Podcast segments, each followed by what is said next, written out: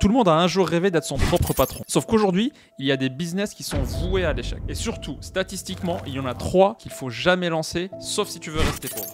Comme dit le proverbe, les hommes mentent, pas les chiffres. Beaucoup de gens autour de moi me disent qu'ils veulent lancer une boîte pour devenir indépendant, pour devenir riche. Mais ce qui est marrant, c'est que certaines idées reviennent toujours. Je m'appelle Rassam Flazi, j'ai créé une startup qui s'appelle Legal Place, qui est aujourd'hui le moyen le plus simple pour créer sa boîte en France. Plus de 100 000 entrepreneurs ont utilisé Legal Place jusqu'aujourd'hui. Et en analysant les statistiques, je me suis rendu compte que certains business faisaient beaucoup plus faillite que d'autres. On a eu plus de 100 000 entrepreneurs qui ont utilisé Legal Place. Et quand je regarde les stats, ce qui est surprenant, c'est que les business qui passionnent le plus les gens sont les business qui font le plus faillite. Voici donc trois idées de business qu'il ne faut absolument pas lancer, sauf si tu veux rester pauvre. Premier business, les restaurants. Qui n'a jamais rêvé d'être patron de restaurant ou ouvrir un snack avec ses potes? Tu adores cuisiner, tu adores recevoir, faire plaisir aux gens. Tu regardes peut-être Top Chef ou la série The Bear. Ou peut-être que tu as même joué à Cooking Mama. J'ai un seul conseil pour toi, n'ouvre jamais un restaurant. C'est le secteur d'activité qui souffre le plus en France, alors qu'on est le pays de la gastronomie. Oui, oui, baguette. Rien que entre 2022 et 2023, le nombre de restaurants qui ont fait faillite en France a augmenté de 62%.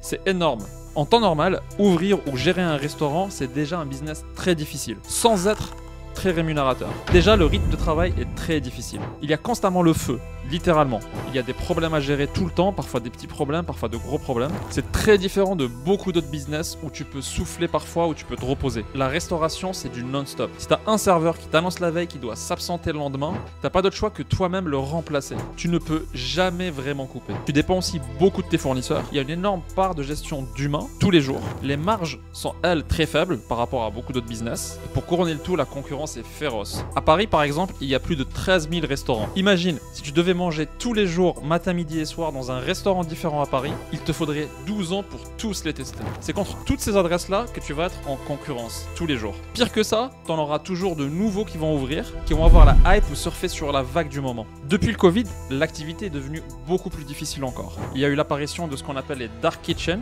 ces adresses qui ne font que de la livraison. Ils ont très peu de coûts fixes parce qu'ils sont dans des endroits pas chers, n'ont pas de personnel et surtout leur immobilier leur coûte rien parce qu'ils n'ont pas besoin de beaucoup d'espace pour accueillir des gens. En plus aujourd'hui dans ce secteur, les employés veulent travailler beaucoup moins et gagner plus et surtout l'inflation a fait beaucoup de dégâts dans ce secteur. Par exemple, sur la dernière année, beaucoup de restaurants ont vu leur facture d'électricité se multiplier par 5, parfois 6. Concrètement, certains restaurants payaient leur facture d'électricité 700 euros par mois se retrouvent aujourd'hui avec des factures de plus de 4000 pour la même consommation. Imagine, c'est comme si tu payais un salaire entier en plus. Même chose pour les matières premières qui ont vu leur prix augmenter de plus de 30%. Le plus spectaculaire, c'est l'huile de friture. Il y a des restaurants qui se sont fait cambrioler juste pour ça.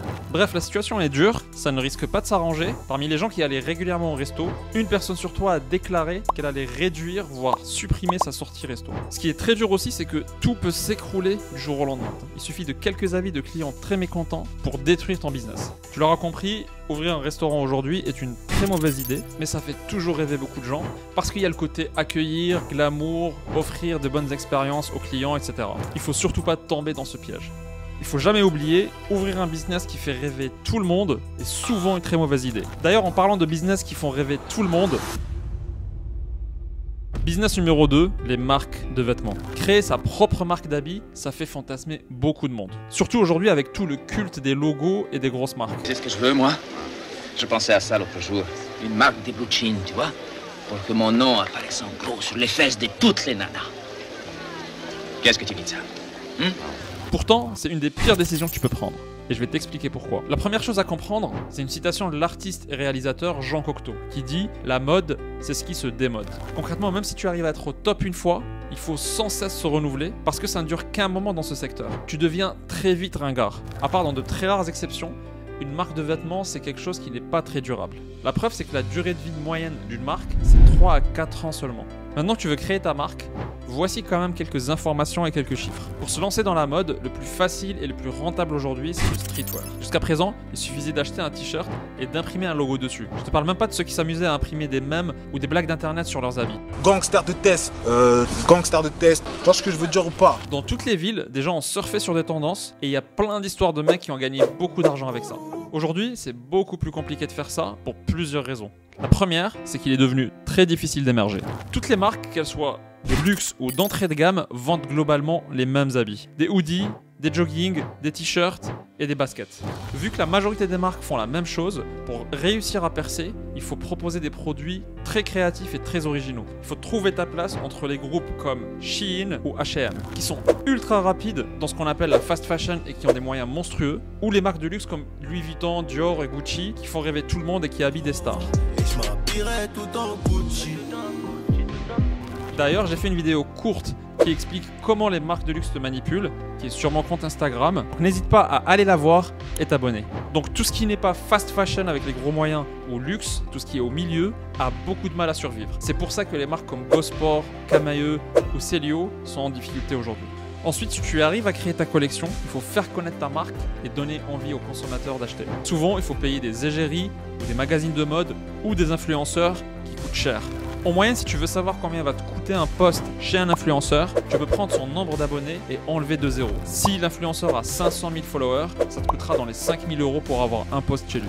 Donc tu as intérêt d'avoir des moyens pour ton marketing. Mais le vrai gros problème, c'est que depuis le confinement puis l'inflation, le marché de la mode va mal. Les gens ont moins envie d'acheter et de consommer du neuf. Depuis 2019, par exemple, la vente de vêtements, de chaussures ou d'accessoires de mode ont baissé de plus de 20% en France. Et à côté de ça, on assiste à une explosion des fripes et de la seconde main. Les sites comme Vinted, par exemple, ont grossi de plus de 140% dans la même période. Bref, c'est très difficile de créer sa marque aujourd'hui et de la faire connaître. Les charges sont de plus en plus élevées et les gens achètent de moins en moins du neuf. On a parlé du business de la mode, maintenant on va parler du business à la mode.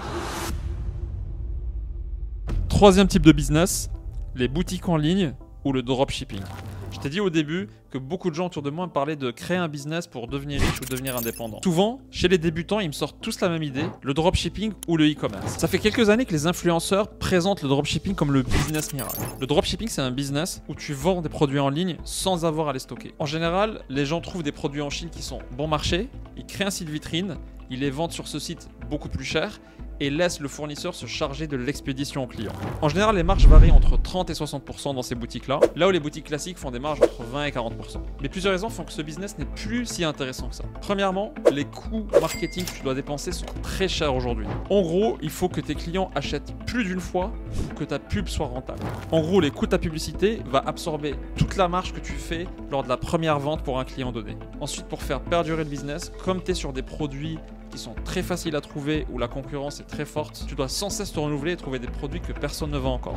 Aujourd'hui, la concurrence est tellement forte qu'avec l'IA, il est possible de copier entièrement une boutique avec un seul clic. D'ailleurs, j'ai une vidéo aussi sur ça qui explique étape par étape comment faire. L'autre grosse difficulté, c'est que ton image de marque, et elle est importante, dépend entièrement d'une autre entreprise, de ton fournisseur. Tu n'as aucune maîtrise sur la qualité des produits, sur le délai de livraison, sur la disponibilité du produit, si ton fournisseur arrête de te répondre, et puis aussi sur le service après-vente.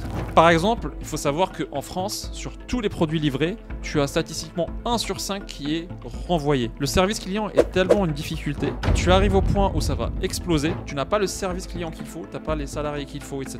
Et donc ça explose, les gens sont très mécontents ils mettent plein de une étoile et de mauvais avis et ils te détruisent ta marque. Tu es obligé donc de tout recommencer, tout rebâtir avec des avis positifs. En gros, dans ce business, si tu veux créer quelque chose de durable et pas juste faire un coup, tu dois vraiment établir ta marque ça veut dire beaucoup de dépenses marketing jusqu'à ce que ta marque soit établie. C'est beaucoup plus d'efforts d'argent et de temps que ce que laissent entendre les influenceurs qui parlent de ça comme un miracle. Ça, c'était le dropshipping. Maintenant, si on parle du e-commerce plus généralement, un chiffre impressionnant 90% des boutiques en ligne ferment au bout de 120 jours de leur existence, selon une enquête britannique. La raison principale, c'est que c'est des marques qui n'ont jamais réussi à craquer le marketing, jamais réussi donc à être visibles. Et souvent, les créateurs de ces e-commerce ont très mal estimé le marché et donc atteignent très vite un plafond de verre. Donc tu l'as compris, la difficulté du e-commerce, c'est les coûts marketing qui sont très élevés, c'est très difficile de faire revenir un client pour qu'il achète une deuxième fois et que tu sois enfin rentable, et surtout la concurrence est féroce. C'est très facile de te copier une fois que tu as réussi. Tu vas avoir très vite plein de monde qui vont faire la même chose que toi. Et surtout, le pire, c'est que même Amazon ou AliExpress peut lancer le même produit sur leur plateforme. Et là, tu es obligé de te réinventer, de trouver d'autres produits et c'est reparti encore une fois. En conclusion, c'est des business qui sont très difficiles et très peu rentables. Il y a toujours des exceptions et si tu vraiment hyper passionné par un de ces business-là, au moins tu averti sur les grosses difficultés grâce à cette vidéo. À côté de ça, tu des business beaucoup plus intéressants, qui font beaucoup de marge et qui peuvent valoir très cher à la revente, dans lesquels la concurrence est beaucoup plus faible parce qu'il y a ce qu'on appelle une barrière à l'entrée. Par exemple, ce qu'on a fait chez Legal Place est très difficile à copier. On a créé un business qui a une vraie barrière à l'entrée et dans lequel il y a très peu de concurrence. D'ailleurs, si tu veux créer ta boîte, va sur legalplace.fr, c'est la façon la plus facile aujourd'hui en France pour créer son business. N'hésite pas à t'abonner sur cette chaîne, je vais partager un maximum d'idées business intéressantes et beaucoup d'astuces et de techniques marketing et vente qui viennent de notre expérience.